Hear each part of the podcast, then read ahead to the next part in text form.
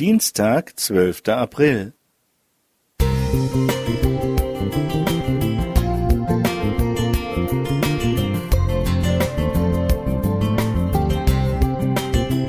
Ein kleiner Lichtblick für den Tag.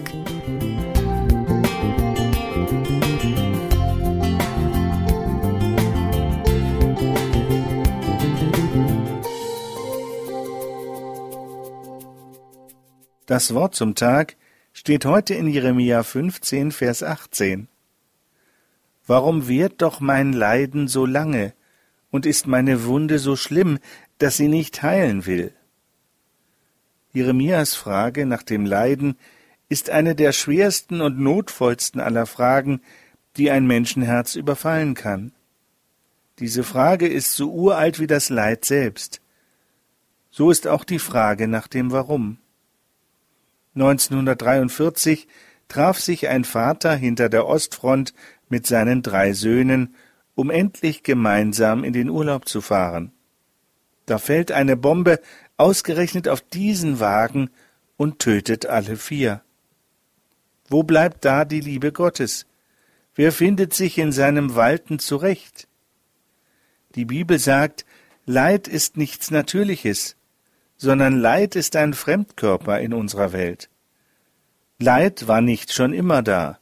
Gott hat das Leid nicht in seine sehr gute Welt eingeplant, sondern es ist erst später als etwas Fremdartiges und Widernatürliches in unsere Welt eingedrungen.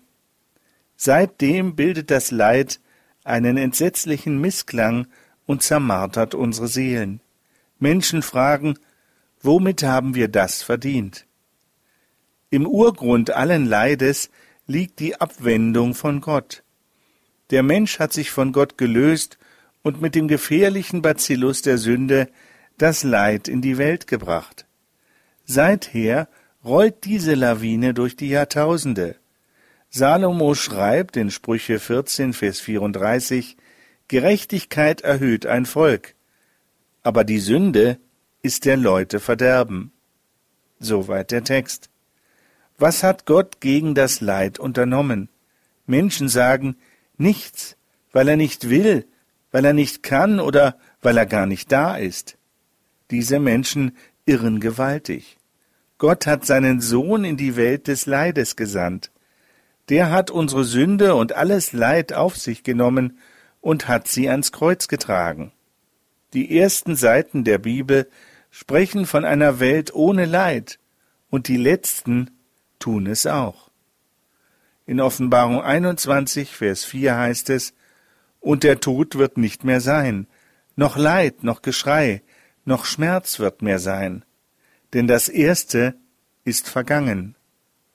Reinhold Paul